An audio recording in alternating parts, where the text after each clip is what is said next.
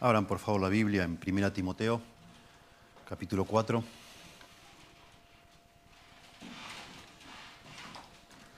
Primera Timoteo, capítulo 4, versículos 1 al 5, leemos. Primera Timoteo 4, del 1 al 5.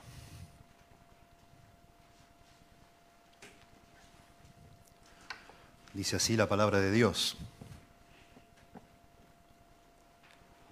Pero el Espíritu dice claramente que en los postreros tiempos algunos apostatarán de la fe, escuchando a espíritus engañadores y a doctrinas de demonios, por la hipocresía de mentirosos que teniendo cauterizada la conciencia, prohibirán casarse y mandarán abstenerse de alimentos que Dios creó para que con acción de gracias participasen de ellos los creyentes y los que han conocido la verdad. Porque todo lo que Dios creó es bueno y nada es de desecharse si se toma con acción de gracias, porque por la palabra de Dios y por la oración es santificado. Bueno, un pasaje muy conocido que habla de la apostasía que creo que es pertinente para desarrollar hoy, para explicar hoy. Hace dos días nada más, el viernes 26 de julio de 2019, para que quede en la grabación la fecha.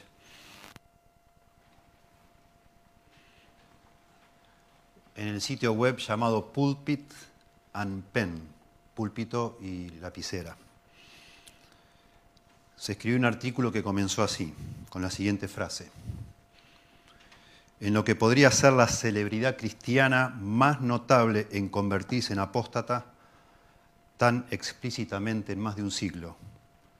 Joshua Harris, ex autor del libro en inglés I Kissed Dating Goodbye, le dije adiós a las citas amorosas, está en español, y heredero de la organización Sovereign Grace, Gracia Soberana de Silla y Mahaney, ha anunciado oficialmente en Instagram que ya no es un cristiano.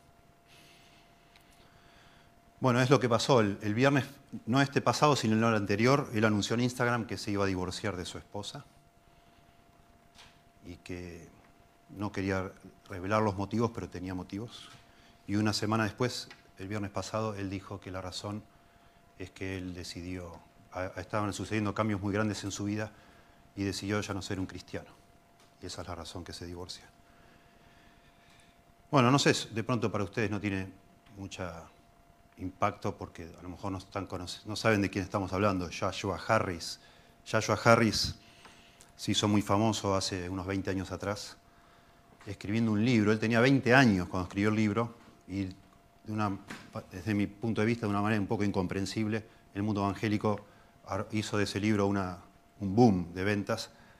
El libro, escrito por un muchacho de 20 años, explicaba cómo debían noviar dos cristianos, un joven y una mujer. Imagínense qué podría decir a los 20 años una persona. Pero bueno, se vendió como pan caliente, se tradujo a un montón de idiomas y un montón de jóvenes siguieron sus enseñanzas. Él estaba de novio. Pero claro, el muchacho se ve un, brillante, un hombre muy inteligente y enseguida a los 20 años escribe un libro que se vende así, enseguida empezó a escribir otros libros y escribió como 10 libros él, un poquito menos quizá. Lo cierto es que antes de los 30 años ya era pastor de una iglesia enorme y de lo que a mí me pareció algo muy honesto, después de estar 11 años como pastor en esa iglesia, este, él decidió renunciar a la iglesia en el 2015 para ir a estudiar un seminario, porque decía que no podía ser que él era un autodidacta, y cómo iba a ser el pastor de una iglesia siendo un autodidacta, que fue a estudiar un seminario. Bueno, lo cierto es que hace una semana avisó que ya pensaba divorciarse, él que había dado consejo de cómo casarse y después otros libros que escribió sobre el matrimonio también. Toda la semana pasada estuvieron todos un montón de, de blogs ateos, anticristianos, celebrando que este hombre que había dado tantos consejos, ahora le fallaban a él. Tremendo. Hasta que el viernes él tiró la bomba, una bomba mucho más grande, que es que decidió él ya no ser más cristiano. Según este, por eso recogí esta, esta frase, según este sitio de internet, Pulpit and Pen, es lo que podría ser la celebridad cristiana más notable en convertirse en apóstata tan explícitamente en más de un siglo. Digamos que pasa a ser el apóstata más famoso de los últimos 100 años. Bueno, muy triste, demasiado triste. ¿eh? Eh, hay más cosas, todo lo avisa, todo este hombre lo está avisando todo por Instagram. Dice él este viernes, la información que quedó fuera de nuestro anuncio de que se separaba su esposa es que he experimentado un cambio masivo con respecto a mi fe en Jesús. La frase popular para esto, dice él, es desconstrucción o deconstrucción. La frase bíblica para esto es apartarse por todos los conceptos que tengo. A propósito, él hace menos de 10 años escribió un libro de teología sobre cómo, hablando de las teologías, que las doctrinas que le han impactado más. Y está también, casi todo lo que él escribió está en español, pues se vende muy bien, porque escribe muy bien. Por todos los conceptos que tengo, dice él, para definir a un cristiano, no soy un cristiano, dice él. Mucha gente me dice que hay una forma diferente de practicar la fe, y quiero permanecer abierto a eso. Pero ahora no estoy allí, ahora no estoy abierto a eso. No soy un cristiano, no lo soy. Así dice él.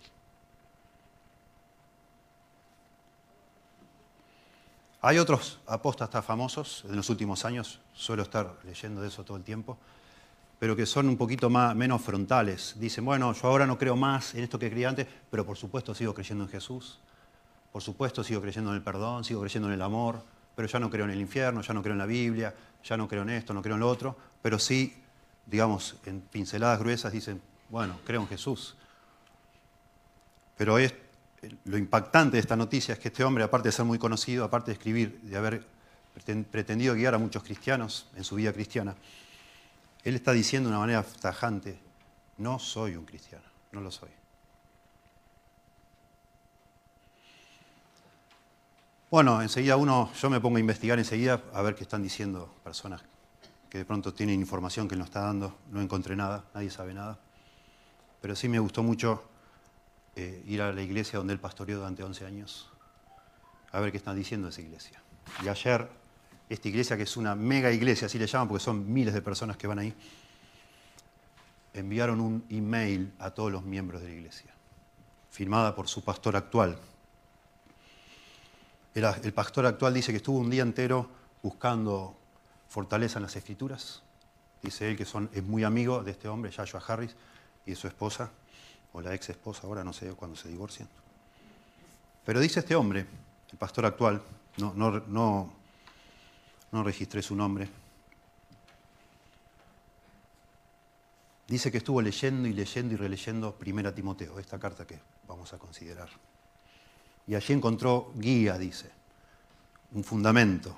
Varias veces, cito textual, Pablo menciona a los antiguos líderes cristianos desviándose, apartándose o haciendo naufragio de su fe. Entonces, dice este pastor, si bien esto es triste y confuso, no es nuevo, no es nuevo. Y anima a los miembros de su iglesia, por supuesto, a imaginando que están todos muy tristes, a que consideren las escrituras que no debería sorprendernos. Y por eso me parece que es muy apropiado hablar de la apostasía.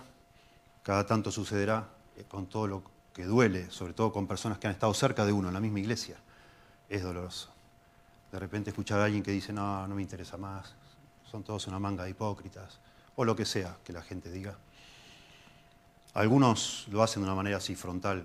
Esto es un asunto mío, dentro mío no quiero saber nada, otros no se animan a tanto, entonces acusan, pero el punto es que niegan lo que una vez creyeron y abrazaron con todo su corazón. Consideremos entonces en la Biblia,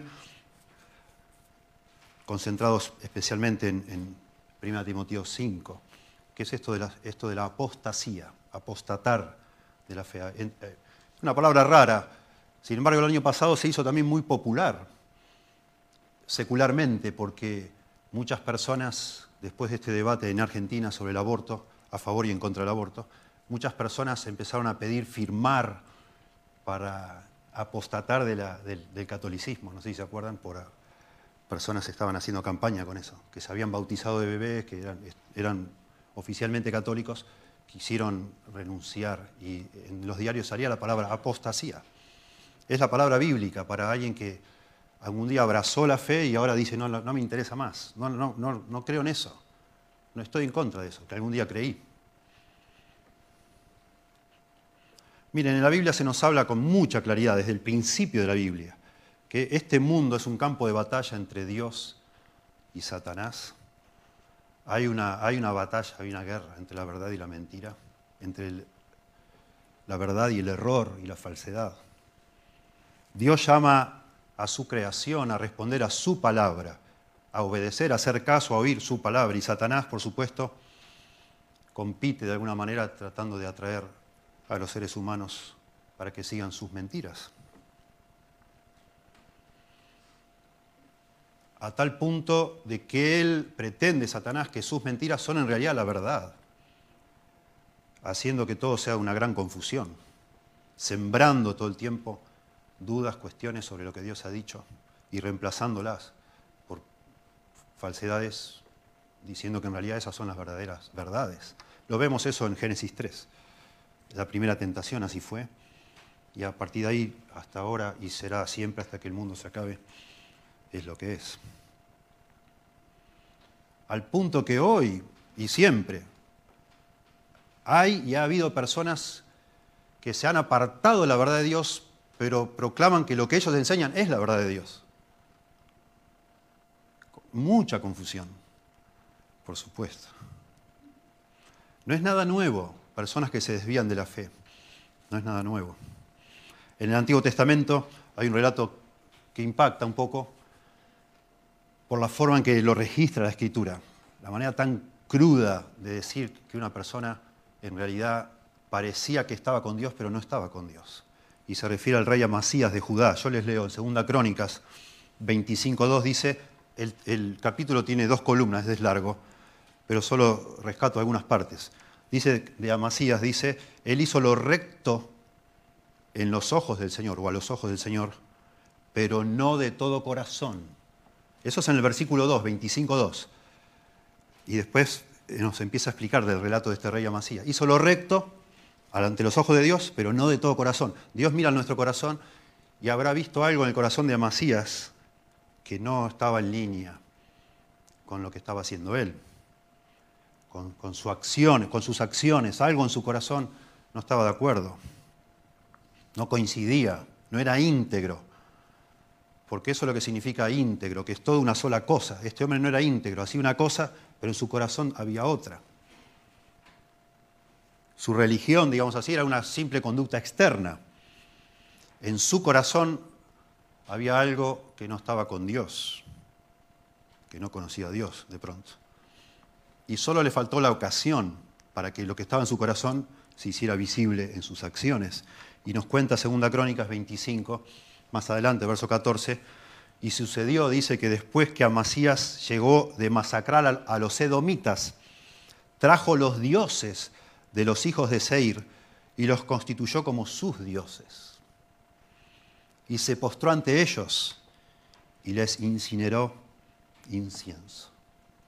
Algo había en su corazón que solo Dios veía, la gente no podía saberlo, que cuando tuvo oportunidad adoró a otros dioses con minúscula. Y al final de su vida, en su epitafio, como hacen los libros de reyes y de crónicas, al final van diciendo el, balance final de su vida, si ha sido bueno o ha sido malo. Al final, segunda crónicas 25-27 dice, Amasías se apartó de seguir al Señor.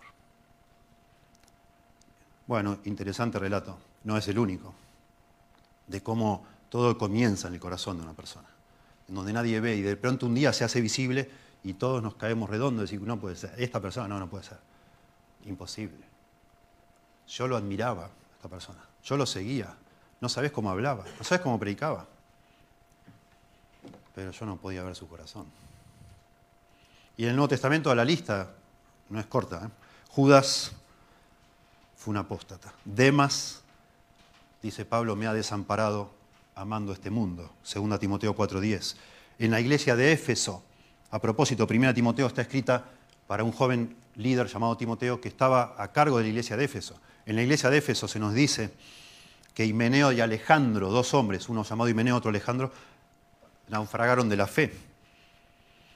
Y así, así se nos va diciendo en el Nuevo Testamento y después, por supuesto, la historia de la iglesia, desde los tiempos del Nuevo Testamento hasta nuestros días, está repleta de ejemplos de apóstatas. Ejemplos de apóstatas. Que se han desviado, en algún momento se han desviado y han abrazado otra cosa, un, sustituto, pero no al verdadero Dios, al Señor Jesús, ni a la verdad de Dios.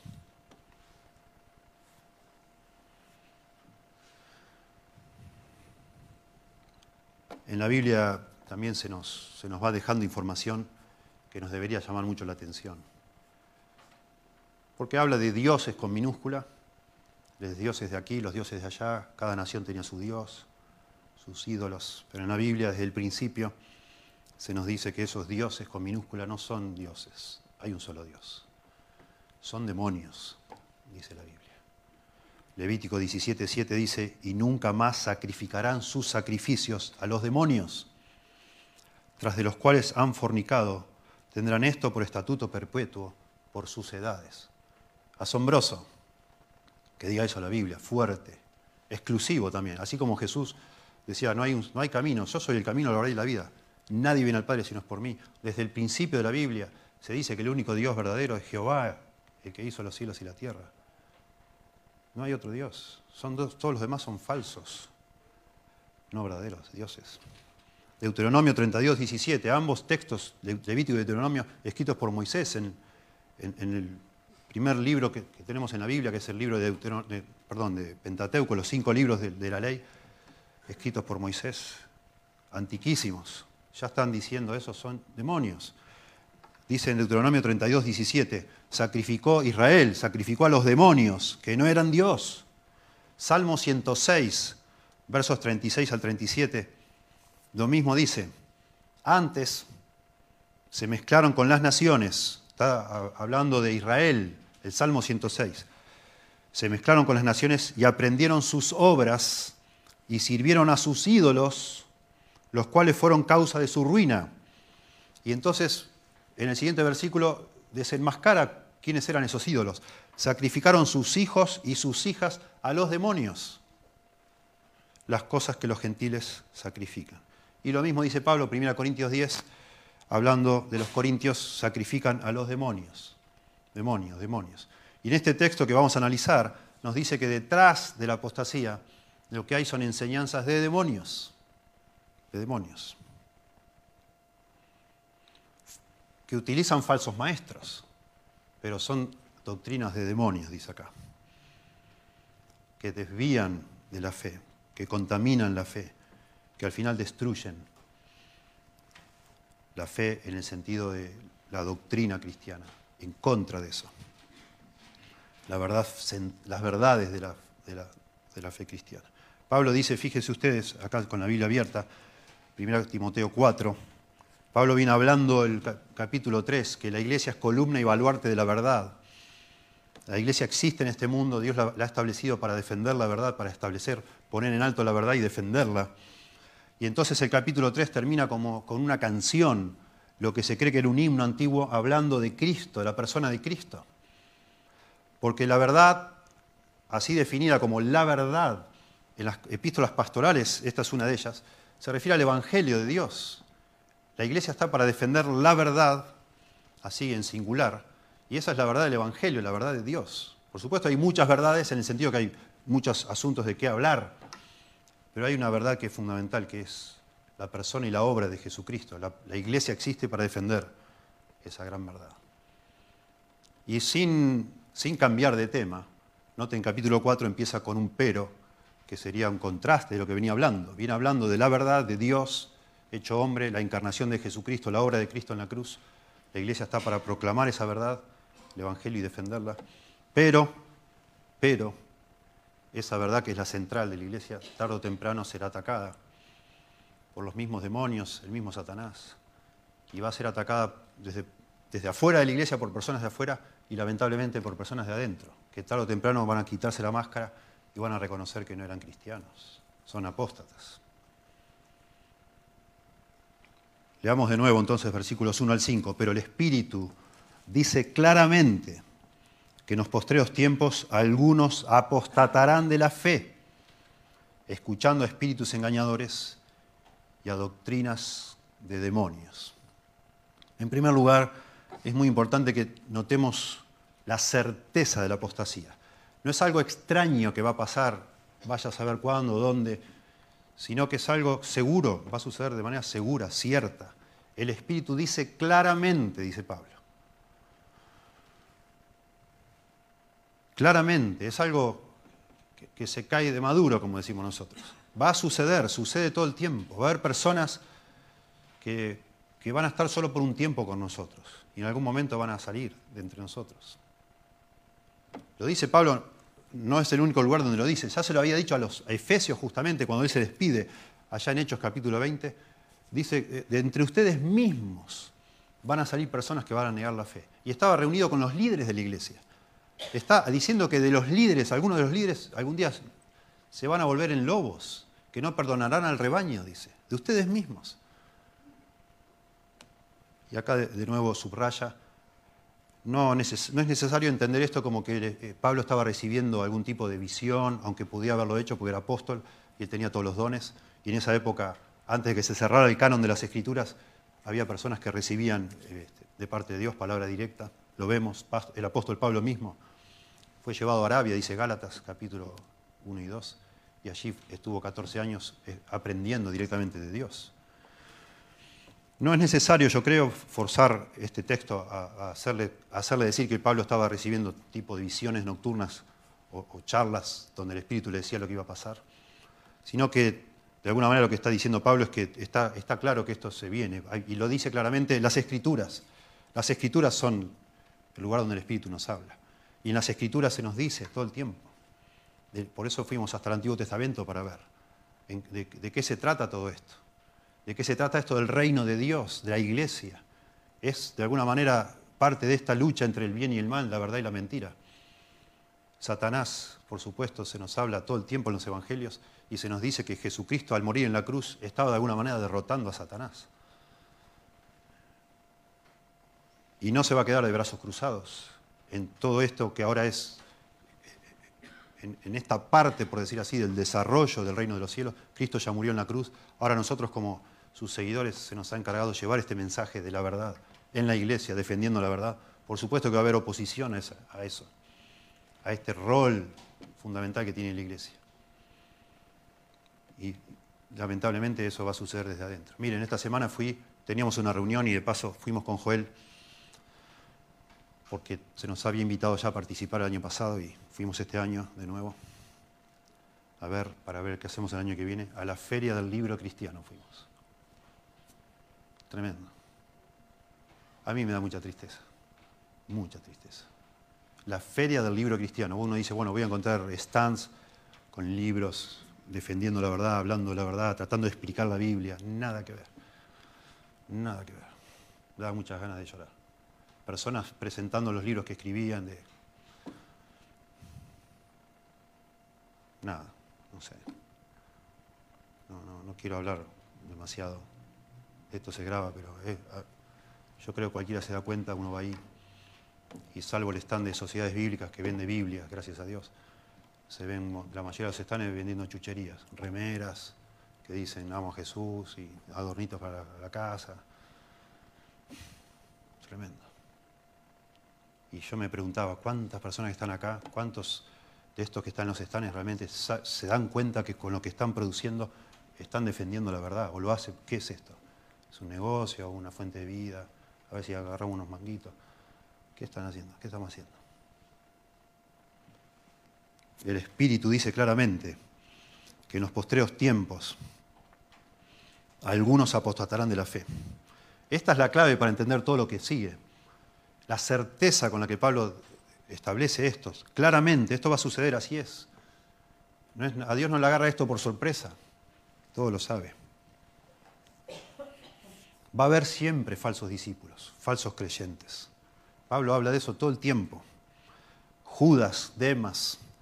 Dice en Juan 6:66, desde entonces muchos de sus discípulos se volvieron atrás y ya no andaban con él, porque no les, empezó a parecer que lo que él decía, Jesús, era muy duro. Y ahí es cuando Jesús se da vuelta y le dice a sus apóstoles, ¿se quieren ir ustedes también? Váyanse si se quieren ir. Y ellos dijeron, no, Señor, ¿cómo nos vamos a ir? Lo mismo pasa en Hebreos, en el libro de Hebreos, que hay mucha, mucha persecución y muchas personas están abandonando la fe. Y el escritor de Hebreos escribe para animarles a que, a que no lo hagan, que es una barbaridad hacer eso. La palabra apostatarán aquí es el verbo afistemi, que significa partir o alejarse de la posición originalmente ocupada hacia otro lugar, o ir hacia otro lugar. Tenías una posición que es la, tu posición y un, un buen día te vas para otro lado. Esa es la idea. Desviarse se utiliza en 1.6, los cuales, de las cuales cosas desviándose algunos se apartaron a vana palabrería. Otra forma de decir lo mismo, pero no tan fuerte. Apostatar es más fuerte todavía. Una cosa es desviarse, otra cosa es naufragar, también dice en el capítulo 1, dice, naufragaron en cuanto a la fe algunos, se ahogaron, digamos. No pudieron aguantar más y se ahogaron. Esto es algo más deliberado, es una decisión consciente, pensar, decir, bueno, ya, me saco la camiseta, yo no la quiero tener más, nunca en realidad nunca la tuve. Niego lo que una vez sostuve, ataco lo que una vez yo dije que era lo que más amaba y quería, no, no me interesa más, no lo quiero.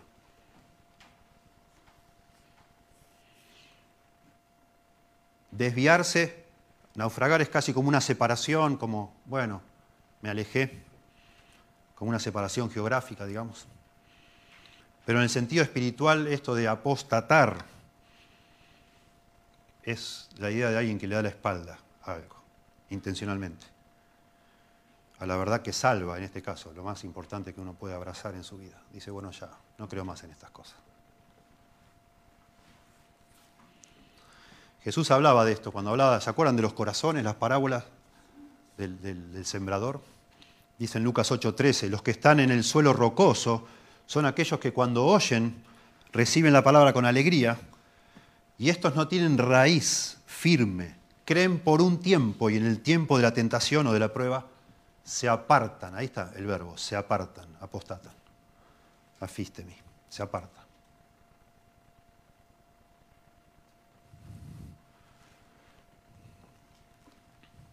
Es algo trágico, una realidad trágica.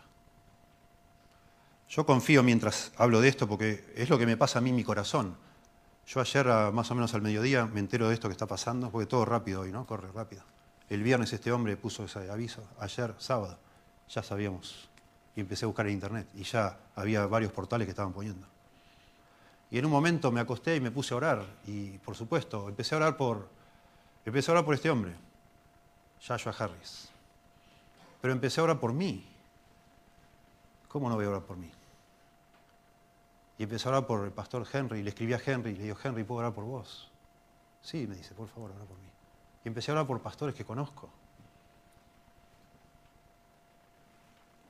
Y cuando uno escucha esto, tiene que pensar en su alma. ¿Cómo no? ¿Por qué no vas a pensar en vos?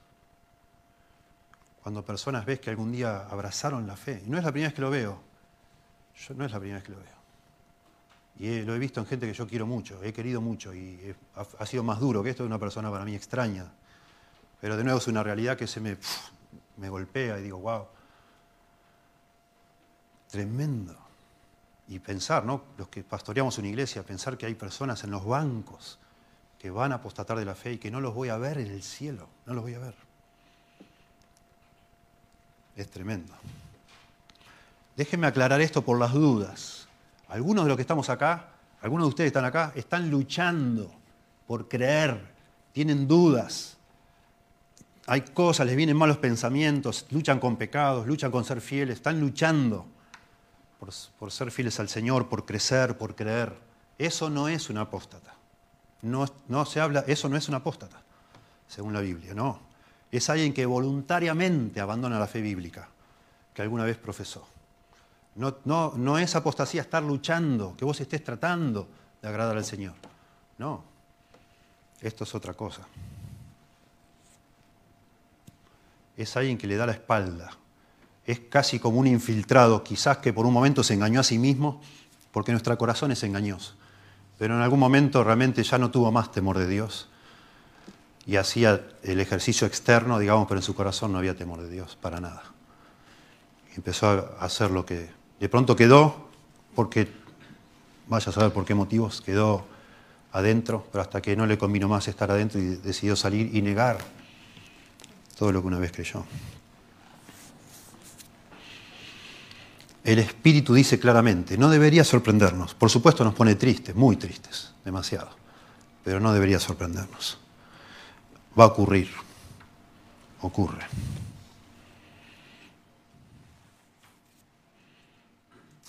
Mateo 24, leí hace un momento, solo leo de nuevo algunas partes, dice, mirad que nadie os engañe, le dice Jesús a sus discípulos, porque vendrán muchos en mi nombre. Yo soy el Cristo, van a decir, y van a engañar a muchos. Mirad que no os turbéis, dice el Señor a los apóstoles, porque es necesario que todo esto acontezca, pero aún no es el fin. Y entonces el Señor empieza a hablar de las tribulaciones, que los creyentes también van a sufrir en los últimos tiempos. Entonces os entregarán a tribulación y os matarán y seréis aborrecidos de todas las gentes por causa de mi nombre. Muchos tropezarán entonces, muchos discípulos. Y se entregarán unos a otros y unos a otros se aborrecerán. Y muchos falsos profetas se levantarán y engañarán a muchos. Y esto es lo que me llama mucho la atención a mí verso 12 dice, y por haberse multiplicado la maldad, el amor de muchos se enfriará. Tremenda frase. Por haberse multiplicado la maldad, el amor de muchos, el amor a Dios, el amor al Señor Jesús, se enfriará. Y yo no sé cómo, todo parece que se va a poner peor, y no creo que ya estemos en la tribulación que acá describe Jesús. Pero yo no he visto, hace 30 y algo de años que soy cristiano, año 84, quizás más, bastante más, bueno, no importa. Yo no he visto una cosa así, como la que estamos viendo hoy. Lo que cuesta amar a Dios.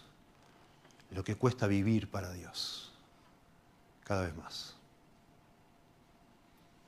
Y acá dice que al multiplicarse la maldad, el amor de muchos se enfriará. Lo que cuesta a cada uno de nosotros, nos cuesta estar toda la semana de verdad con nuestra vida centrada alrededor del Señor. Nuestros afectos, nuestras emociones, nuestros pensamientos, todos alrededor del Señor Jesús. Es muy, cada vez más difícil, ¿verdad? Muy difícil.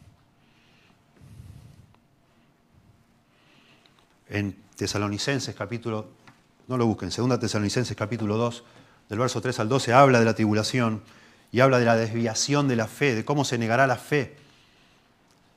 La apostasía le llama, el tiempo de la apostasía en, Pedro y en Juan, segunda Pedro y, perdón, y Judas, que habla de, los falsos maestros, habla de gente burladora, que, que, también van a tomar la fe como un, como un chiste, y van a, se van a apartar de la fe y van a hacer que otros se aparten de la fe. El apóstol Juan advierte también, todos los, vas acercándote al final de la Biblia y cada libro de la Biblia está advirtiendo de esto que se viene encima. Hijitos, dice, ya es el último tiempo. Y según vosotros oísteis que el anticristo viene, así ahora han surgido muchos anticristos. Por esto conocemos que es el último tiempo, dice Juan. Lo mismo dice el escritor de Hebreos.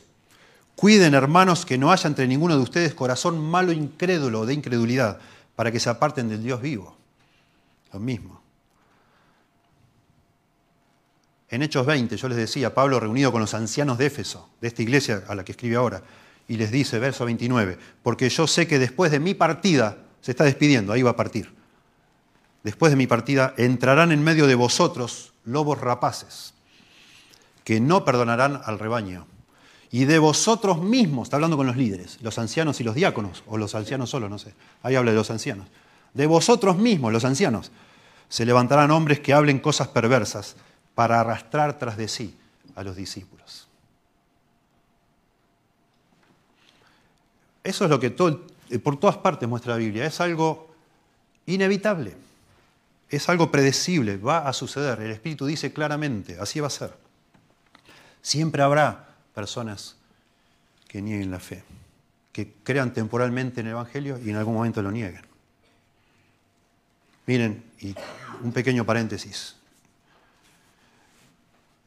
Se ve mucho, demasiado, en este grupo de personas a los jóvenes a los jóvenes.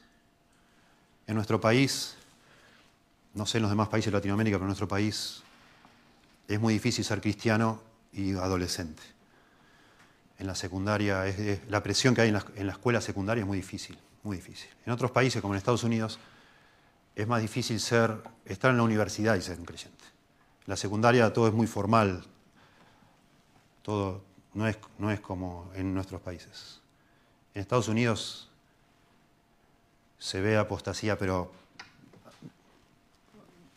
multitudinaria, digamos así, cuando jóvenes pasan, jóvenes cristianos pasan de la secundaria a la universidad. Y en la universidad hay de todo para hacer, drogas para consumir, alcohol, orgías, de todo hay. Y ahí se apartan un montón.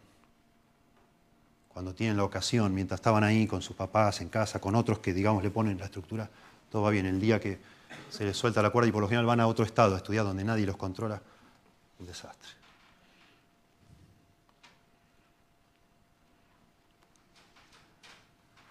Pero aún así no deberíamos sorprendernos. Debemos preocuparnos, por supuesto, tratar de, de antemano hacer todo lo que se pueda, sembrar, enseñar, enseñar, enseñar, enseñar la verdad, la verdad, la verdad, el Señor, el Señor, la Biblia, la palabra, Dios. Y que el Señor, y encomendar a Dios, de verdad. Ninguno de nosotros que no ha apostatado hasta ahora y quizá nunca lo haga, va a hacerlo porque es más fuerte que otros o porque es más sabio, más inteligente, más humilde, nada, sino por la gracia y misericordia de Dios, por el Señor. Cuando dice acá en los últimos tiempos, es una frase bíblica también, en los últimos tiempos. Según los escritores del Nuevo Testamento, eran ellos, ya estaban ellos en los últimos tiempos. No se referían, bueno, ya pasaron dos mil años y todavía estamos. Desde que el Señor vino y murió en la cruz, estamos en los últimos tiempos. Primera Juan 2.18 dice el apóstol Juan, hijito, ya es el último tiempo, dice Juan. El escritor de Hebreos dice, Dios habiendo hablado muchas veces y de muchas maneras, en otro tiempo a los padres, por los profetas, en estos postreros días, los últimos días, estamos hablando de Hebreos capítulo 1, verso 2, nos ha hablado por el Hijo. Ya ellos consideraban que eran los últimos tiempos donde ellos, en los cuales ellos vivían. Y estamos en los últimos tiempos, claro que sí. Todavía no estamos en la tribulación, pero estamos en los últimos tiempos donde la iglesia tiene la responsabilidad de defender la verdad y estamos recibiendo, digamos, como contraataque este tipo de cosas, que personas desde adentro mismo de la iglesia se infiltran, por decir así, como el trigo y la cizaña, ¿recuerda? Y el diablo utiliza a esas personas que, no, que son de él de alguna manera, operan ellos para desde adentro causar daño. Entonces, en primer lugar, la certeza de la apostasía. El Espíritu dice claramente que en los postreros tiempos algunos apostatarán de la fe. La fe es las, las, enseñanzas, la doctrina cristiana, eso es la fe. En segundo lugar, la fuente de la apostasía dice, escuchando a espíritus engañadores y a doctrinas de demonios. Noten ustedes, la fuente, el origen de la apostasía son los demonios, seres demoníacos. Noten que dice espíritus engañadores y doctrinas de demonios. Espíritus. Cuando dice escuchando espíritus, no dice que estamos otra vez escuchando voces místicas o viendo visiones, sino inmediatamente nos va a explicar que esos espíritus engañadores, demonios, utilizan personas que enseñan cosas falsas. A eso se refiere. Escuchando falsa enseñanza que está originada en el mismo infierno, pero que la están propagando personas, dice más adelante, que tienen la conciencia cauterizada, no les importa, son mentirosos. Encontraron un curro con la religión, como decimos en Argentina, un negocito, no sé, y trabajan de eso. No les importa si es verdad o es mentira, ¿qué importa? Puedo comer con esto, está bien. Pero está lleno de falsedades, es evidente. Pero el origen es espiritual demoníaco. Dice Pablo a los Efesios, porque no tenemos lucha contra carne ni sangre, contra personas, sino contra principados, contra potestades, contra los gobernadores de las tinieblas de este siglo, contra huestes espirituales de maldad en las regiones celestes. Y a los Efesios también dice que en otro tiempo nosotros vivíamos en la corriente de este mundo, y dice que el espíritu de este mundo, el, Dios de este mundo, actuaba, operaba en nosotros. De alguna manera Satanás opera una manera que no lo podemos saber no es que todas las personas que no son cristianas están endemoniadas, eso no dice la Biblia, pero de alguna manera son muy propensos a abrazar todo tipo de falsedades. Y lo vemos, todo el tiempo lo vemos. Los vemos en los medios de comunicación, los vemos en las universidades. Yo lo veo en mi trabajo como docente, cómo enseguida aparece una nueva idea y ya están todos abrazándolas sin filtrar con nada lo que pasa hoy con la ideología de género, ni se ponen a pensar, a analizar nada, y ya están ahí defendiéndola. La palabra escuchando, escuchando, no es sencillamente oír algo, sino es asentir, dedicarse a o aferrarse a algo está en tiempo presente, da la idea que se hace continuamente. Se aferran continuamente a la enseñanza demoníaca. Las universidades son, son fábricas de todas estas cosas. Tremendo. Y ahí bajan, bajan, bajan a, distintos niveles con personas que ni siquiera se ponen a pensar lo que están recibiendo o transmitiendo. Es lo que está de moda, es la cultura. Todo el mundo piensa esto. Todo el mundo, y todo, todo el mundo, sin pensar lo que, que todo el mundo de pronto está equivocado. Personas que no, por supuesto, está hablando acá de espíritus engañadores, doctrinas de demonio, por supuesto, esto, esto viene del mismo origen del mal, digamos, de Satanás. Las personas que reciben esto no tienen el espíritu de Dios para discernir. Los creyentes tenemos de parte de Dios esa, se nos ha quitado esa venda y podemos ver ciertas cosas con claridad. Personas que no tienen esa capacidad no, pueden, no lo pueden discernir. Y lo repiten. Y son engañados y repiten el engaño. La palabra engañadores, de nuevo, también ahí habla de algo que tiene que ver con, una seducción, un engaño. La, la idea es de vagar, de salirse, de desviarse de la verdad, con una intención, ¿no? El Espíritu Santo, por un lado, lleva a la gente a la verdad salvadora, les ilumina, dice acá en 2 Corintios, capítulo 4, nos ilumina para poder creer. Mientras tanto, estos espíritus engañadores procuran, por supuesto, desviar de la verdad. Esa es la idea de engañar, desviar, hacer vagar. Tremendo, tremendo. Estamos nosotros tan rodeados de mentira, tan, tan, de manera tan sistemática se ha elaborado todo esto que la persona que acepta la verdad parece que es la que está equivocada. Tremendo. Pero no de ahora, de siempre así, ha sido así, siempre. Dice 2 Juan capítulo 7 y por eso debemos tener cuidado nosotros, los creyentes porque muchos engañadores han salido por el mundo que no confiesan que Jesucristo ha venido en carne. Quien esto hace es el engañador y el anticristo. Mirad por vosotros mismos, a los creyentes le dice, para que no perdáis el fruto de vuestro trabajo, sino que recibáis galardón completo.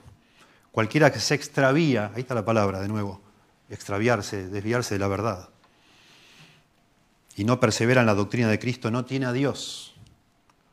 El que persevera en la doctrina de Cristo, este sí tiene al Padre y al Hijo. Si alguno viene a vosotros, dice Juan, y no trae esta doctrina, no le recibáis en casa, ni le digáis bienvenido, porque el que le dice bienvenido participa en sus malas obras. Es una advertencia de que hay falsa enseñanza dando vuelta, que esa enseñanza falsa es opuesta a Dios y que nosotros debemos discernir. Mucho cuidado. A veces uno encuentra cristianos orgullosos, un poquito arrogantes, que dicen, no, que creen que tienen una capacidad notable de discernir, de separar, y entonces tratan de mostrar ese espíritu abierto, ese espíritu que todo lo, todo lo considera y, todo trata de encontrar algo bueno. Y dice, no, no, nosotros tenemos que analizar todas estas cosas, me parece muy bueno, yo, me, yo voy a ir a, tal lado, a tal lugar, yo ya sé que es mentira, pero igual me anoté, voy a tomar el curso para ver bien en qué consiste. Tené cuidado, ¿quién sos vos? Tan hábil sos. Traté de investigar hoy la universidad donde fue este hombre, porque yo no tengo buena referencia de su universidad. Traté de investigar, pero no, no llegué a descubrir bien. Pero hoy en día también universidades que en algún momento fueron muy prestigiosas, hoy en día se han, han sucumbido al espíritu de la época y están solamente transmitiendo, universidades cristianas estoy diciendo, están hablando lo mismo que hablan todos, y están aceptando la diversidad sexual y todas estas cosas. Vaya a saber dónde, dónde comenzó, solo Dios sabe dónde comenzó la apostasía de este hombre. Pero por supuesto que es en las si, si, de, de, adentro de la iglesia salen falsos maestros, imagínense en las universidades, aún cristianas, que es un lugar tan estratégico. ¿Cómo tratará el diablo de infiltrar ahí personas que enseñen el error, que enseñen esta manera de pensar tan, tan sofisticada, decir, no, un momento, escuchemos, compren. A mí me hicieron comprar libros que eran malos, para tratar de entender los argumentos de los que estaban enseñando mal. Y muy interesante las clases, todos analizando lo que está mal, ¿no? Y el profesor diciendo, no, pará, pará, no, pará, no seas dogmático. Eh, vamos primero a entender lo que dice esta persona, y todos discutiendo, tratando de mostrar que entendemos, y así. Pero y eso que yo fui en un, lugar muy conservador, muy. No puedo, no puedo imaginar un lugar donde no sea conservador, las cosas que estarán tratando de discutir en cada clase. Y de nuevo, escuchando escuchando, constantemente escuchando espíritus engañadores. Todo en pos de esa supuesta humildad que representa estar abierto y tratar de entender todo lo que, todo lo que están diciendo otros, por, amor a la humildad. Cuando la Biblia dice, ojo, tened cuidado, no, lo recibáis ni le digáis bienvenido, no te hagas partícipe con ellos, tened cuidado, ciertas cosas, no hace falta que yo levante la tapa a un tacho de basura a oler a ver si algo ahí puede ser que sea rico. Ni lo, ni lo toco el tacho de basura. Ya sé que no hay nada rico ahí. La Biblia dice examinarlo todo, retener lo bueno, pero absteneos de toda especie de mal. Cualquier cosa que tiene apariencia de mal, no necesito analizarla para ver si ya, ya me, está mostrando. ¿Qué voy a encontrar ahí? Nos pasa a veces mirando películas en, familia. Empieza la película y uno dice, bueno, salteamos esta parte, salteamos una parte. Sí, saltemos, y al final decimos, bueno, saquémosla. Esto no se va a enderezar ya, ya está. Ya está, ya está, ya, el, digamos, ya el director o quien sea demostró todas las cartas. ¿Qué va a pasar? ¿A dónde vamos a, qué vamos a seguir viendo? Ya no vamos a sacar nada de esto. Saquémosla, vamos a jugar a las cartas, no sé, vamos a jugar al, dominó. Hagamos otra cosa. No hace falta analizarlo todo. Al contrario, nos estamos exponiendo. Gracias a Dios, decíamos, Dios nos puede guardar y nos guarda a los creyentes. Entonces la certeza de la apostasía, la fuente de la apostasía y los conductos, hablando de fuente y los canales, digamos así, o los, los, ductos por donde va esa falsa enseñanza. Los conductos de la apostasía, dice el verso 2, por la hipocresía de mentirosos que teniendo cauterizada la conciencia, y después empieza a hablar del contenido de la apostasía, ¿no? La hipocresía de mentirosos, noten por ese es el medio que utilizan estos espíritus engañadores, estas doctrinas de demonios. Utilizan a personas que hablan, personas que tienen, dice acá, la, conciencia cauterizada y que son mentirosos, hipócritas y mentirosos. Fuerte. Bueno, está diciendo que son personas hipócritas, por supuesto, porque no son personas sinceras, porque están haciendo creer a alguien lo que no son, que aman a Dios, que les interesa la verdad, que defienden la verdad, pero no les interesa ni la verdad, ni Dios, ni nada. Son hipócritas.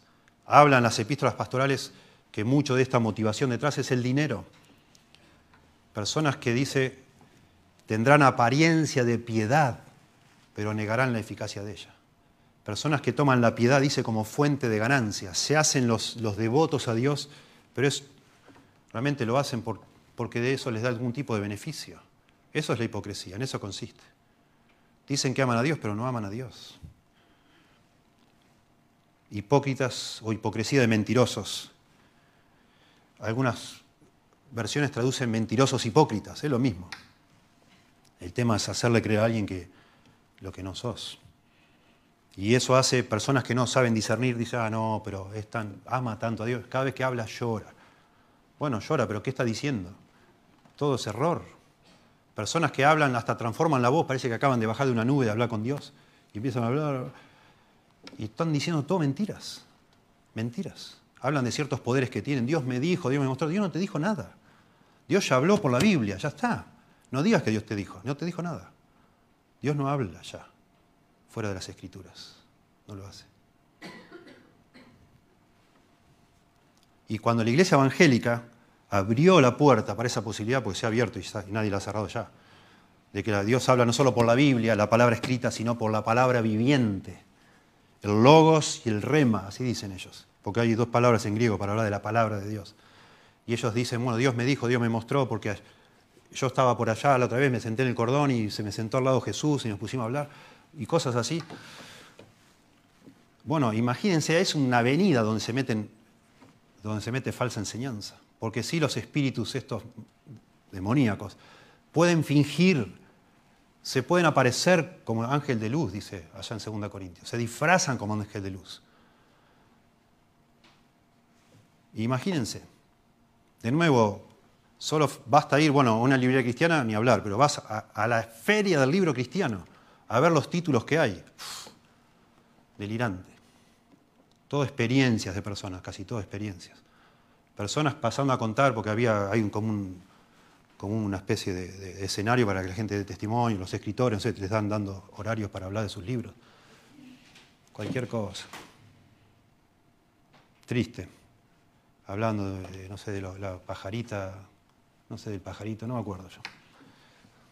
Pecho colorado, no sé qué, el pajarito, que orgullosa la persona hablando de, bueno, un cuento para niños habrá escrito, pero y así después seguía el pajarito, venía otro y hablaba otra cosa, otro. De la verdad nada, nadie, nada.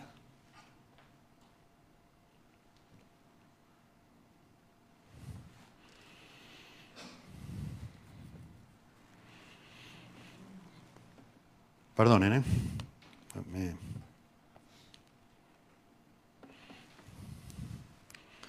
Bueno.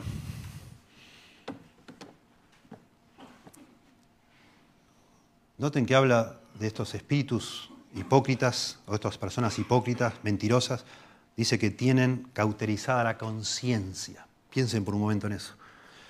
Yo lo he visto, miren, yo no quiero hablar mucho porque no me gusta, queda en internet y no me gusta, pero yo he estado trabajando muy cerca de una persona que yo admiré, que sí lloraba cuando hablaba de Dios. No siempre, pero lloraba. Lloraba cuando hablaba de los perdidos, daba un sermón y nos animaba, era mi pastor, nos animaba alcanzar a los perdidos y se ponía a llorar. Y a mí me ponía, yo me estaba sentado ahí y me ponía a llorar también. Y una admiración, un respeto, pero... Y yo vi como esa persona lentamente empezó a, a desviarse. Y apostató de la fe. Y robó dinero. Y se divorció de su esposa. Y hizo cosas espantosas. La persona que yo una vez admiré. La conciencia se le cauterizó. Se cauterizó su conciencia. Y a mí me costaba creer. Yo ya no estaba ahí, yo estaba, gracias a Dios, estaba acá en Lobos. Y gracias a Dios un muchacho que, era, que estaba ahí muy humilde, un perfil muy bajo, fue, se puso la situación al hombro y, al final la iglesia disciplinó a su propio pastor. Pero, o sea, lo he visto en primera persona de cómo, como, como la historia del sapo ese que vos lo pones en agua caliente y salta. Y lo, le vas lo pones en agua fría, ahí está lo más contento del sapo, vas calentando, vas calentando y no se da cuenta, vas subiendo la temperatura tan despacito que al final revienta el sapo. La misma, así, así fue. Un día me acuerdo, puse un aviso que me llaman a mí, porque sabía que me gustaba leer. Me dice, vendo todos mis libros, me dice. Yo estaba allá acá en Lobos. ¿Todos tus libros vendes? Me dice, sí. ¿Por qué vendes todos tus libros? Me di cuenta que no sirven para nada los libros, me dice. ¿Cómo no sirven para nada? ¿Y cómo vas a predicar? Con la Biblia alcanza. Suena muy lindo. Pero bueno. Todas las, repasen en casa las epístolas pastorales. Cómo se habla todo el tiempo. Porque Pablo está escribiendo, él ya sabe que está por partir. Está dejando a su discípulo Timoteo y a Tito a cargo de la siguiente generación y sabe que se viene toda la falsedad, la apostasía. Y todo el tiempo les habla de la limpia conciencia. La limpia conciencia. Ahí es donde empieza todo. Ahí es donde empezamos a desviarnos donde nadie sabe, nadie lo ve, pero es adentro tuyo. Empezás a perder el temor de Dios. Empezás a, fingir una piedad que no tenés. Empezás a ser como que estás enamorado de Dios, pero ya no te importa demasiado Dios. Empezás a abrazar otras cosas que son ídolos. No necesitas tener una estatuita en tu casa. Buscás satisfacción ya en otro lado, no en Dios. Eso es idolatría. Y es cuestión de tiempo nomás que un día se vea y diga, yo no creo más en esto. Es toda una mentira. Dice allá en En 1 Timoteo también, capítulo 1, verso 19, manteniendo la fe y buena conciencia, desechando la cual, la buena conciencia, no dice las cuales, desechando la cual, dice manteniendo la fe, uno, y buena conciencia, dos, desechando la cual, buena conciencia. Naufragaron en cuanto a la fe algunos, la primera, la fe. O sea, yo voy a negar la fe no de una manera así brutal, frontal, un día que se me ocurra, sino que todo va a empezar con mi conciencia. Dejo de mantener una limpia conciencia y después se me va a empezar a cauterizar la conciencia, porque cauterizar, ustedes saben lo que es, es hacer como una cicatriz, que donde ya no sentís nada. Esa es la idea. Ya no, tu conciencia, que es algo que Dios nos puso para que reaccionemos ante el error, ante, la mentira, ante lo que está mal, decís, no, esto está mal. Y, la conciencia te molesta. Llega un momento que si de tanto violar vos tu conciencia se te cauteriza, ya no te hace nada, ya no te sentís mal. Bueno, soy pecador, todos somos pecadores, ¿qué va a hacer? Ya se te cauterizó la conciencia. Y eso no sucede, noten ustedes, la negación de la fe sucede con lo que haces vos, con tu vida, principalmente. Y después llega un momento que tu conciencia se insensibilizó y ya no te parece algo tremendo decir, bueno, yo no sé si la Trinidad existe o no existe. ¿Qué sé yo? Y bueno, el infierno, pero ¿cómo va? Yo no creo en el infierno, no. No puede ser. Seguramente todos van al cielo. Y ya no te importa en realidad. Porque tu, tu conciencia no te hace ni cero. Pero todo empezó con tu vida. Me impresionó, estábamos en la conferencia hace un mes atrás con todos los misioneros de Grace y MacArthur, eh, tuvimos algunas sesiones con él y fue muy lindo, un poco informal él. Hace 50 años que él es pastor de la iglesia y bueno, poco se prestaba para que él nos, nos dé consejos prácticos. Y en un momento le hablaba, habló él de ciertas personas que lo traicionaron en su ministerio. Y habló de una manera muy práctica y muy, mucha sabiduría, como que esas personas en realidad de pronto hacía años que estaban mal, pero faltaba la ocasión porque son débiles. Decía él, hay gente que siempre se opone, pero están siempre en una posición de debilidad, hasta que alguien pasa algo y se junta. Alguien hace un, alguien que está también, hay varios, en tu organización dice él, hay varios que en su corazón no están con vos. No están. Pero son débiles, porque saben que la mayoría sí está con vos. Y de repente se da la ocasión y pasa algo, y entonces se envalentonan y se empiezan a juntar todos. Y así pasa. Y cuento algunas cosas que pasaron, difíciles y duras, que ni sabíamos. Y entonces en un momento, porque era así como informal, un misionero que hace más de 30 años está en Francia y Suiza, John Glass, le dice, John, eh, quiero preguntar por mi mejor amigo, dice, 30 años, fundamos juntos la iglesia, hace dos años negó la Trinidad, negó la fe, negó todo, apostató. Hasta ahora me duele, dice, no puedo creerlo. Y decime, John, a MacArthur le dice, ¿hay algo que yo podía haber anticipado? podría haberme dado cuenta, no sé, fueron 30 años, a, lo mejor 20 años atrás, 10 años atrás, yo no me la vi venir, nunca me imaginé.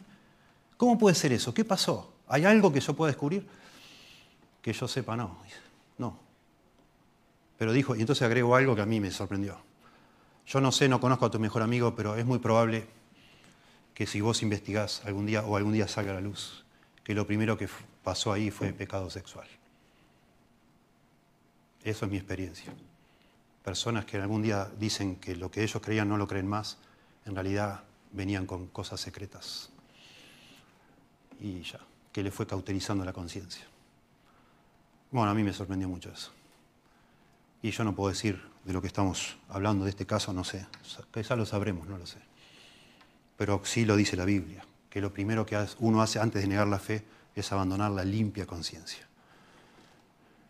Y eso nos toca a todos nosotros, de ser genuinamente creyentes, auténticos delante de Dios, obedecer a Dios de verdad, temer a Dios de verdad, vivir como si Dios nos estuviera mirando todo el tiempo de verdad, creer en el Señor de verdad, abrazarle de todo corazón. Dicen 1.5 de 1 Timoteo, pues el propósito de este mandamiento es el amor nacido de corazón limpio y de buena conciencia y de fe no fingida de las cuales cosas desviándose alguno, algunos, perdón, se apartaron a vana palabrería queriendo ser doctores de la ley sin entender ni lo que hablan ni lo que afirman. Noten, se desvían, se desviaron de estas cosas, de un corazón limpio, de una, de una buena conciencia y de fe no fingida. Ahí, y ya, lo demás es un efecto dominó y ya está. Entonces la certeza la apostasía no deberíamos sorprendernos, la fuente de la apostasía, los mismos demonios, los conductos de la apostasía, falsos maestros, y finalmente el contenido de la apostasía, no lo vamos a desarrollar todo, pero noten qué sorprendente, en qué cosas se desviaron estos apóstatas que está avisando Pablo en Éfeso. Verso 3, prohibirán casarse y mandarán abstenerse de alimentos que Dios creó para que con acción de gracias participasen de ellos los creyentes y los que han conocido la verdad. Porque todo lo que Dios creó es bueno y nada es de desecharse si se toma con acción de gracias, porque por la palabra de Dios y por la oración es santificado. Notablemente, las dos aspectos o doctrinas, digamos así, que niegan estos apóstatas que está avisando Pablo que van a venir, es que van a prohibir casarse y mandan a abstenerse de alimentos. No es no, figura en, ninguna lista de las principales doctrinas de la fe, ni mucho menos. No es el corazón del Evangelio, no, es, no, es, no está hablando de que Cristo no es Dios, de que la muerte de Cristo en realidad no pagó los pecados, no está hablando del corazón de lo que creemos, sino de cosas ni, secundarias, terciarias, diríamos nosotros. Bueno, si no querés casarte, no te cases, qué sé yo, está bien. No querés comer esto, no lo comas. No te gusta comer pescado o no te gusta comer, no, está bien. ¿Qué me importa? Nadie va a ir al cielo o va a dejar de ir al cielo por casarse o no casarse, o comer o no comer alimentos. No es algo fundamental, está claro. Y eso llama la atención. Podríamos, dice un escritor, podríamos haber esperado que el apóstol siguiera sus severos comentarios sobre la doctrina del demonio, de demonios, con ejemplos como negar la Trinidad o la deidad del Salvador, o rechazar la salvación por gracia. Pero Satanás es tan sutil y busca ganar un punto de apoyo en un territorio cedido con mayor facilidad. Y entonces habla de cosas que no parecen tan graves, parece hilar demasiado fino. Después de todo, en la Biblia sí se habla del celibato, y que si alguno se quiere quedar soltero, que se quede, que está bien, puede servir mejor a Dios. Mm, es una línea muy delgada, prohibir casarse a, alguien, recomendarle, bueno, quédate soltero, buenísimo. Así tenés toda tu energía puesta en las cosas de Dios. O no comer alimentos. Bueno, ¿querés hacer ayuno? Hacé ayuno, buenísimo. No es tampoco algo súper cuestionado en la Biblia, digamos, es un área gris. Astucia de Satanás. Claro que sí. A mí me hace pensar mucho, yo, porque uno piensa cuando lee las escrituras, ¿por qué eligieron esto los apóstatas? ¿Por qué prohibí casarse? ¿Y por qué abstenerse de alimentos. Bueno, ambas cosas están relacionadas con una, con una filosofía que sí invadió el cristianismo en, el siglo I y II, que fue el neoplatonismo. A tal punto que hay autores que le llaman cristoplatonismo, porque la iglesia cristiana de la primitiva se identificó tanto con la filosofía griega neoplatónica, que prácticamente fue lo mismo. Y sí, el celibato pasó a ser una historia, un, problema. Sí se empezó a enseñar cosas de manera ya extremas en cuanto a que uno agradaba más a Dios, si era soltero, si se quedaba viuda o viudo, que no se case, vivir una vida de abnegación, de austeridad, de ascetismo, porque es más, el neoplatonismo decía que todo lo material es malo y lo espiritual es bueno, es superior. Entonces uno tiene que golpear el cuerpo, prohibirse ciertas cosas, etc., como una forma de acercarse más a Dios. Y de nuevo, parece algo inofensivo, pero eso niega directamente el corazón del Evangelio, que es que Dios nos acepta por gracia, no por lo que vos hagas. No hay nada que vos puedas hacer o yo pueda hacer para que Dios me quiera más. Porque nosotros somos pecadores y Dios es santo. La única manera de reconciliarnos con Dios es por lo que hizo Cristo en la cruz, por gracia, no por tus logros, sea que te niegues a ciertas cosas, a placeres o lo que sea. No, no, o sea, al final termina termina derivando en una verdad central del Evangelio. A mí me hace pensar, cuando veo que detrás de estos dos elementos, el no casarse y el no comer ciertos alimentos como una forma de ascetismo, tiene mucho que ver con la filosofía, la cultura en la época en que el cristianismo que escribe Pablo y lo que siguió estaba inmerso. Que esa es la gran lucha también Y este hombre que estamos hablando, Joshua Harris, enseguida en sus, en sus tweets, o no sé cómo, qué es lo que hace, en sus mensajes, sí está mostrando que se le metió en su manera de pensar, porque aprovecha, y no sé por qué razón, para exaltar a la comunidad gay, LGTB, y les pide perdón, porque cuando él era pastor habló en contra de ellos. Y yo digo, pero ¿qué tiene que ver una cosa con otra? Es un hombre que de nuevo, vaya a saber en qué universidad, qué le enseñaron en la universidad o, qué empezó a considerar, pero que hoy en día la cultura en la cual vive terminó con sus enseñanzas, con sus doctrinas de demonios, con sus falsas énfasis, terminó aceptándolo como algo correcto. Y así como los falsos los apóstatas y falsos maestros de la época bíblica terminaron metiendo la filosofía secular, incrédula, dentro de la iglesia. De la misma manera, hoy nosotros tenemos esa batalla con todo el tiempo, con lo que piensa Dios, lo que dice Dios y lo que el mundo en que nos rodea están diciendo que es, la verdad. Por eso es tan significativo y, y por eso Pablo aclara muy bien, hablando de estas cosas, de que son cosas que Dios creó para que las disfrutemos con acción de gracias que son santificadas por la oración, eh, presumiblemente, por supuesto, de, gratitud, y la palabra. Cuando un creyente conoce a Cristo, no necesita nada, no necesita nada más, no necesito yo prohibirme de nada, abstenerme de nada para que Dios me acepte, me acepta por Cristo. Eso está explicando Pablo acá, en eso puntual que era la apostasía que se venía. De todo esto nos debe quedar, o nos debe hacer pensar a nosotros, porque esto no es una sorpresa esto es algo cierto. Y para nosotros, creo yo, las dos aplicaciones que yo veo es que es tan importante mantener nuestra conciencia limpia. Tan importante. Parece, a veces uno dice, y son justificativos de nuestra propia naturaleza pecaminosa, sino del mismo diablo también. Y bueno, este pecado no va a pasar nada. Dios ya murió por él.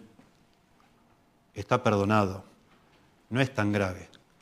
Lo que pasa es que es como una gotera continua que va lentamente cauterizando, haciendo un callo en nuestras conciencias. Nos va insensibilizando para asuntos mucho más graves, más graves en el sentido este, más importantes. Y uno dice, bueno, esto no es nada, y lo dejas Ya llega un momento que ni lo confesás como pecado. Bueno, ya empezó a endurecerse tu corazón, tu capacidad de sensibilidad, y estás listo para en otras cosas que sí te van a sacar de, la fe. Estás listo para aceptar cualquier cosa. Y en segundo lugar, por supuesto, necesitamos nosotros todos, no solo los líderes, a veces parece que los líderes somos, nosotros como líderes te vamos a proteger a vos del engaño y el error. Todos nosotros necesitamos crecer en el conocimiento de Dios para poder tener discernimiento, porque de nuevo estamos rodeados de una cultura que de una manera muy poderosa procura tener control sobre nuestros pensamientos. Hay una guerra en nuestras mentes, en nuestros pensamientos, de lo que creemos que está bien, que está mal. Eso ha cambiado y va cambiando y siempre está cambiando, pero detrás de esa cultura, la Biblia le llama el mundo, está el mismo Satanás procurando utilizar eso para oponerse a las cosas de Dios. No es casualidad que la cultura de hoy se opone a todo lo que Dios dice que está bien, ellos le llaman mal y viceversa y están haciendo una guerra, pero directa contra la familia, contra el sexo como Dios lo, estableció, contra los roles del hombre y la mujer. Todo lo que Dios ha dicho que es como debe ser, eso es exactamente en contra de lo que la cultura hoy acepta. Y nosotros necesitamos argumentos en nuestra mente para poder decir, no, esto está mal, para frenar eso. Si no, somos arrastrados junto con eso. Y esa, gracias a Dios, ese discernimiento a los que somos hijos de Dios se nos da por el Espíritu Santo y la palabra. Y tenemos que ser intencionales.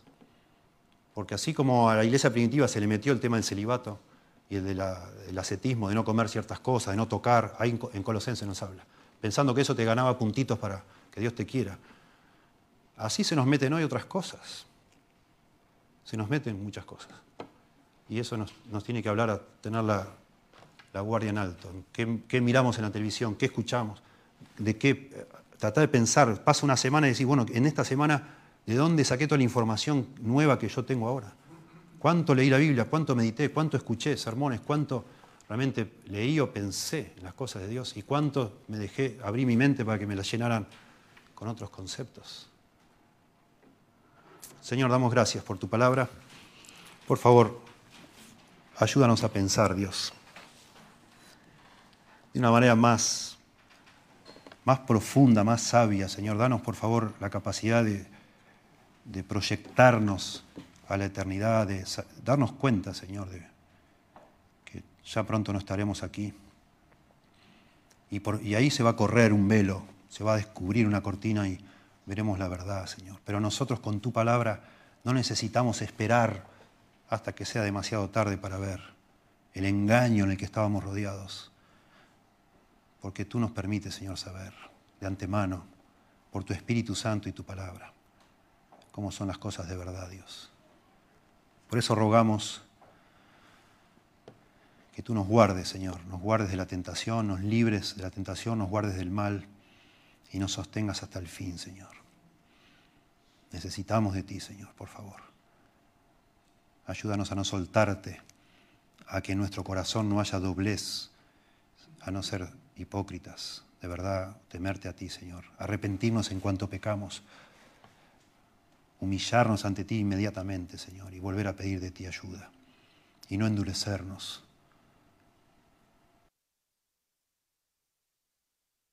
Señor, nuestra propia alma, porque ya no nos importe ya en algún momento nada, ni negar la fe, ni ni, nada, Señor. Que por favor nos libres.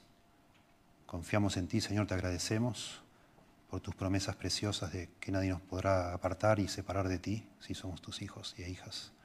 Oro por cada persona aquí, Dios, que aún no ha llegado a tener la certeza de tu salvación. Que por favor, Señor, de alguna manera el Espíritu Santo, por medio de los textos que hemos leído, de los conceptos que hemos considerado,